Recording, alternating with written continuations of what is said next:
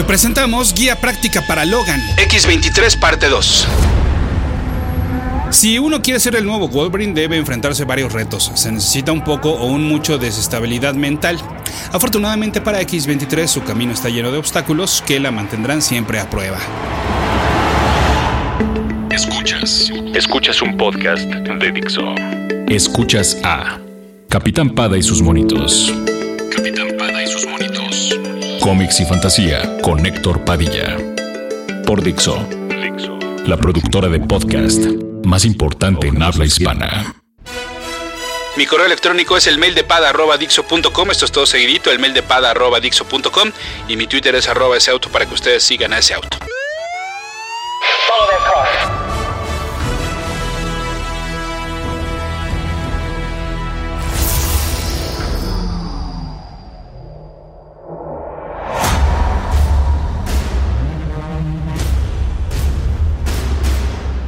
Laura vivió un par de aventuras más al lado de X-Force antes de que la alineación y el cómic fueran renovados. Cuando integrantes de The Facility la recapturaron, le cortaron el brazo izquierdo y fue rescatada por sus compañeros. Además también tuvo encuentros con sus viejos amigos eh, de NYX. La razón por la cual X-23 se separó nuevamente de los X-Men y de X-Force fue porque Wolverine la convenció de realizar una búsqueda interna de su independencia. Al final de cuentas, toda su vida había seguido órdenes de alguien más, por lo que entonces era momento de comenzar a tomar su propio rumbo y hacerse responsable de sus decisiones. Esto le dio paso a una nueva serie en solitario de X23, que se estrenó en septiembre del 2010, escrita por Marjorie Liu y dibujada en sus inicios por Will Conrad. Esta formaba parte de un, digamos como mini subsello no oficial que estaba conformado por esta serie, una nueva de, Wolverine desde el número 1, la ahora llamada Uncanny X-Force y un título propio de Daken, el hijo de Wolverine. Por supuesto, un enfrentamiento entre estos dos, o sea, entre Daken y X-23, pues ya se debía desde hacía tiempo y ya se imaginará el resultado. Sí, sí hubo una pelea entre estos dos, pues hermanitos, por llamarlo de alguna manera, pero no hubo un claro ganador, porque también es verdad que para el final de la aventura terminando siendo, pues no amigos, pero sí se ayudaron mutuamente. En esta nueva serie de X23 aparecieron además otros mutantes como Gambit, con quien tiene una muy buena amistad. Y por supuesto también llegamos a ver a Wolverine y hasta Jubilee en su versión convertida en vampiro. Los lectores más veteranos recordarán que Logan siempre ha servido como figura paterna para diferentes adolescentes y estudiantes de Xavier. En los 80 fue Kitty Pryde y en los 90 la mencionada Jubilee. Ella sirve de excusa para que Gambit confronte a Wolverine y le cuestione, oye, pues por qué eh, no ha tenido las mismas atenciones que ha tenido con Kitty o con Jubilee y, no las tiene con X23, que es como pues, pues, sangre de su sangre, aunque no sea directamente, ¿no? Eh, pues esto le mueve la conciencia a Logan y promete que va a cuidar y que la va a procurar eh, más y mejor. Capitán Pada y sus monitos. Es dentro de esta serie de X23 que ocurre la aventura con Spider-Man y la Future Foundation que ya les mencionaba en la entrega pasada de este podcast. Así entonces llegamos al 2012 y el tercer volumen del título propio de X23 terminó con el número 21. En esta aventura que comparte con Jubilee, Black Widow le hace un ofrecimiento inusual. Porque las cosas en casa estaban terribles debido al schism entre los X-Men, es decir, esta confrontación que hubo entre pues, los métodos e ideales que usaban Wolverine y Cyclops. Esto provocaría entonces pues, la división de, la gran familia de los mutantes. X-23 se iba a quedar al lado de Logan porque, no, no, no porque estuviera del todo convencida, sino porque ella dijo, pues como que no me queda de otra, ¿no? Como que si no me voy del lado de Wolverine me iba a ver muy mal, ¿no? Eh, y bueno, pues, eh, pero platicaba con Jubilee y entonces como que tampoco estaban tan de acuerdo con una decisión tajante que había hecho Logan y este es que los niños no iban a pelear, o sea, los niños no se les iba a enviar a ninguna pelea. Bueno, los niños por decir algo, no, o sea, eh, los adolescentes. Y Cyclops, pues más bien lo, quería hacer, lo que quería hacer con ellos es que estuvieran lo más pronto posible listos para salir al campo para que se fueran fogueando, porque la verdad es que la situación con los mutantes no estaba como para darse el lujo de, eh, de funcionar como antes, ¿no? Que ah, hasta que no estudien y hasta que no estén preparados se gradúan y se convierten en X-Men, Y, pues no es que Jubilee y X23 quisieran que los niños pelearan, sino que el problema es que era justo que Wolverine las seguía viendo como, como niñas, cuando ellas pues ya, ya habían pasado a esa etapa. Bajo estas circunstancias entonces, y viendo pues que nuevamente alguien más estaba tomando decisiones por ella, entonces aceptó la oferta de la viuda negra, integrarse a la Avengers Academy lo que hacía la escuela de Xavier, pero para nuevos superhéroes, no necesariamente mutantes, y bajo el cuidado y lecciones de Giant Man, Tigra, Hawkeye y Quicksilver. Así entonces, todo aquel que quisiera seguir a Laura tendría que integrarse a este título a partir del número 23 con los guiones de Christos Gage y el dibujo de Tom Rainey y Tom Grummett. La verdad, eh, muy poco le duró el gusto a X23 el convivir con nuevos compañeros de su edad porque Avengers Academy terminó en el número 39 en noviembre de 2012, para transformarse en algo que mm, definitivamente no le iba a hacer nada bien a la mentecita de Laura. Capitán Pada y sus monitos.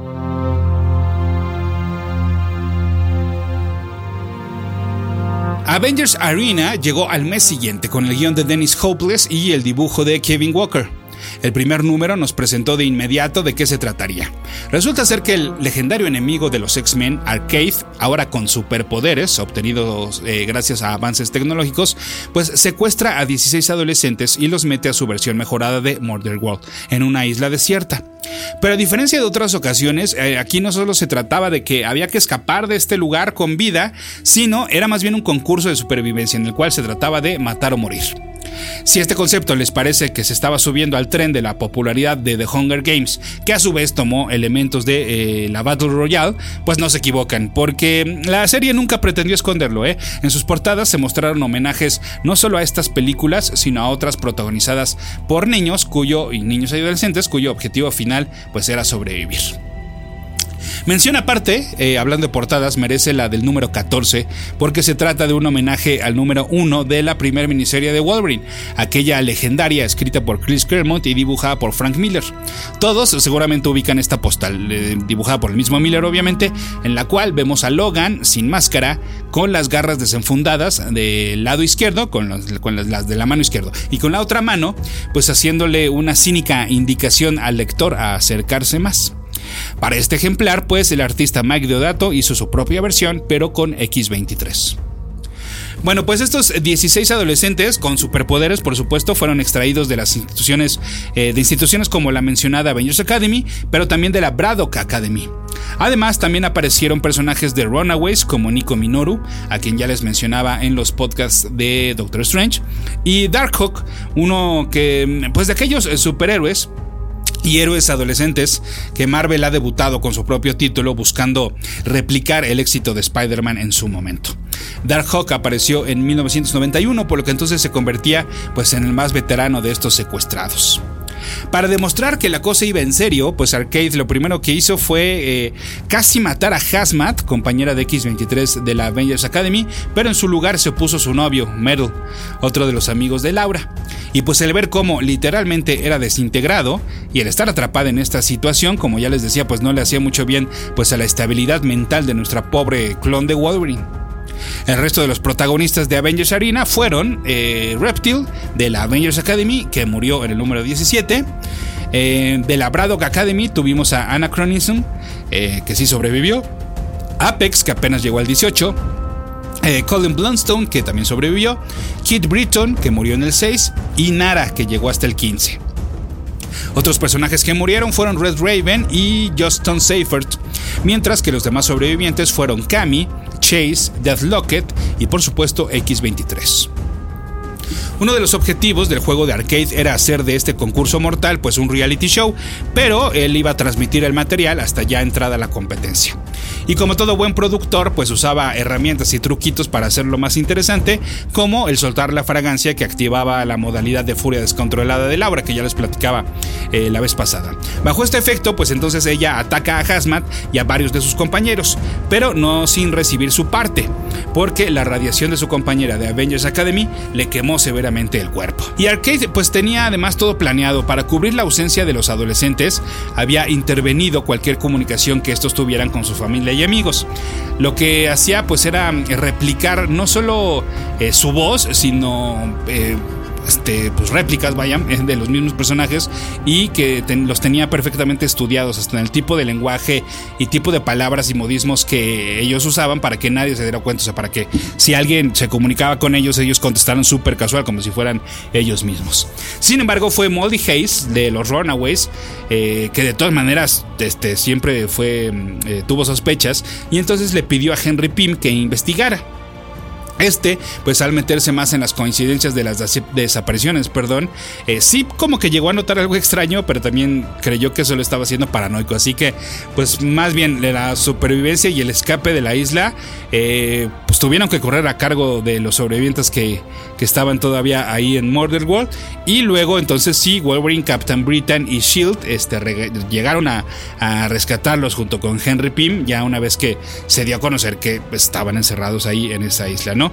Eh, en una gran batalla final, pues eh, lo, último que vimos fue a X-23, muy poco recuperada de estas heridas, pero también muy poco recuperada eh, pues del estado mental. Estaba, la vimos bastante malita ya en esas últimas escenas de Avengers Arena.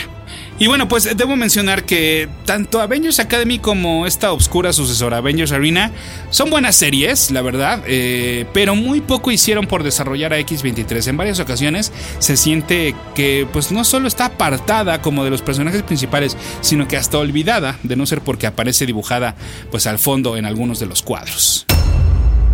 Capitán Pada y sus monitos.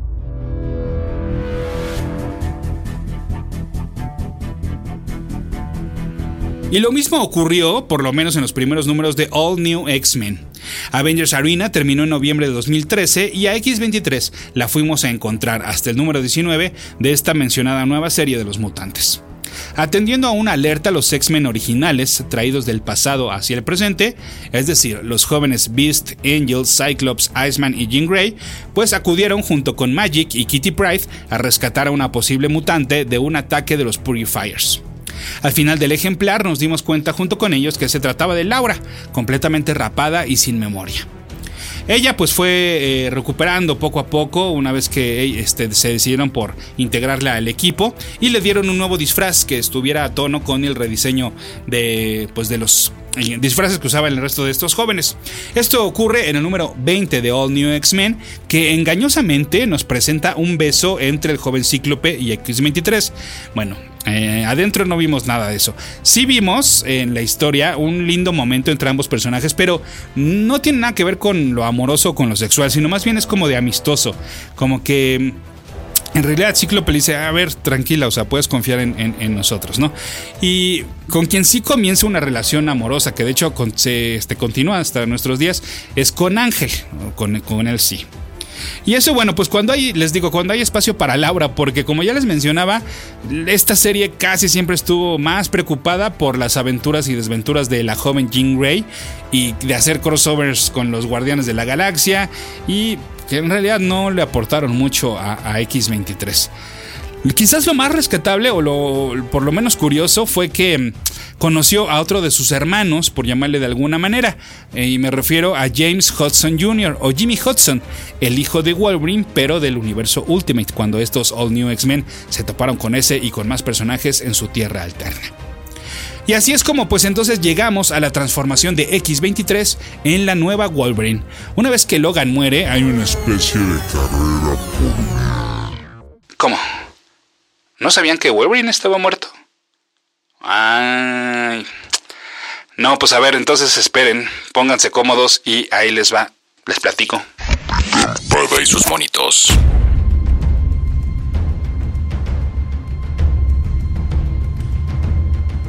Así como Avengers Arena y All New X-Men formaron parte de la primera oleada de relanzamientos y estrenos bajo la etiqueta Marvel Now, así también se estrenó una nueva serie de Wolverine, el número 5, por el volumen 5 más bien, perdón por llamarlo de alguna manera. Las nuevas aventuras de Logan fueron escritas por Paul Cornell y dibujadas por Alan Davis en sus primeros números. Desde el número 1, el autor ya se traía algo entre manos, y es que enfrentó a Wolverine con unos extraterrestres. Eran una entidad que actuaba como un virus microscópico, que por cierto venía del microverso, ¿recuerdan esos podcasts de Revolution? Bueno, pues el objetivo de estos alienígenas era dominar a los humanos. Wolverine con la ayuda de Shield y Nick Fury pudo detenerlos, pero con un costo muy alto.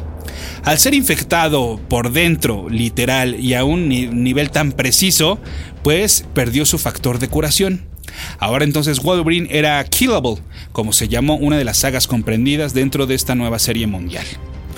Vimos a un Logan con miedo, sacado de onda en completa negación, pero también muy necio y bien terco. A pesar de que buscaba ayuda para ver si su situación tenía remedio, remedio, perdón, a ver si podía recuperar su factor de curación, pues también él buscaba resolver el lío con los alienígenas microscópicos y los problemas que se le juntaran él solito. Afortunadamente, el resto de los X-Men no lo iban a dejar a su suerte, y mucho menos Storm, con quien había comenzado o retomado, pues ahí unos pequeños flirteos y besitos. A pesar de que el entonces ya ex esposo de la mutante, Black Panther, le había pedido que por favor, que por favor, por favorcito, con todos menos con Logan. El siguiente plan de la entidad microscópica fue eliminar a todos los seres superpoderosos de la Tierra que pudieran, eh, pues, eh, ya sea controlar o, borrar, exterminar cualquier tipo de virus para que entonces ellos no tuvieran rivales verdaderos. Wolverine y compañía se dedicaron a proteger a estos seres, pero al mismo tiempo algunos viejos enemigos de Logan se aprovecharon de la situación porque el chisme de que el mutante ya no tenía su factor de curación pues ya era un secreto a voces. Así entonces se enfrentó a Mystique, al nuevo Silver Samurai, a los ninjas de The Hand y pues así como en un videojuego al jefe final, su némesis Sabretooth. Y no, la verdad es que aquí no ganó el bien, su enemigo lo hizo trizas, literal y figurativamente. Pero todavía se alcanzaría a recuperar, para luego morir. Y eso ustedes luego conocerán en la siguiente entrega del podcast de Capitán Pada y sus monitos en Dixo.com.